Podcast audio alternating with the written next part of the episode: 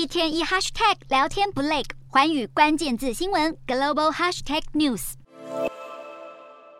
勇猛剽悍的美军官兵抵达东欧国家罗马尼亚机场，依序走下飞机，列队入伍。士兵们手臂上的白头鹰臂章代表他们所属部队是美国陆军最精锐的一零一空降师。这支精锐空中打击部队自二战后时隔八十年再度部署欧洲，为的就是要应对越来越失控的乌俄战争情势。一零一空降师短短数小时时间，就从位于美国肯塔基州的母基地部署大约四千七百多名士兵到东欧，展开北约最东端边境的驻防任务。部队指挥官在黑鹰直升机上接受访问，解说乌俄战事日益危机之际，一零一空降师协防东欧边境的必要性。同一时间，在东欧波兰上空，美国空军 F 二十二猛禽战机率领意大利和波兰空军战机挂弹警戒，组成战斗联合编队，执行北约的空中屏障演习任务，戍守东欧领空，验证空防拦截能力。至于北约海上战力方面，德国海军部署爱沙尼亚港口，联手英国、丹麦、比利时与北约东欧国家海军部队进行港口防卫演训，一方方面。训练如何预防东北欧港口城市重要的基础设施遭受俄国攻击，一方面强化北约在波罗的海海域的海军实力。美国军方表示，驻东欧部队持续密切监视俄军，同步加强北约成员国间的联合演习，模拟突发状况。美军一零一空降师指挥官更强调，一旦乌俄战事升级，波及到北约国家，他们也已经准备就绪到乌克兰作战。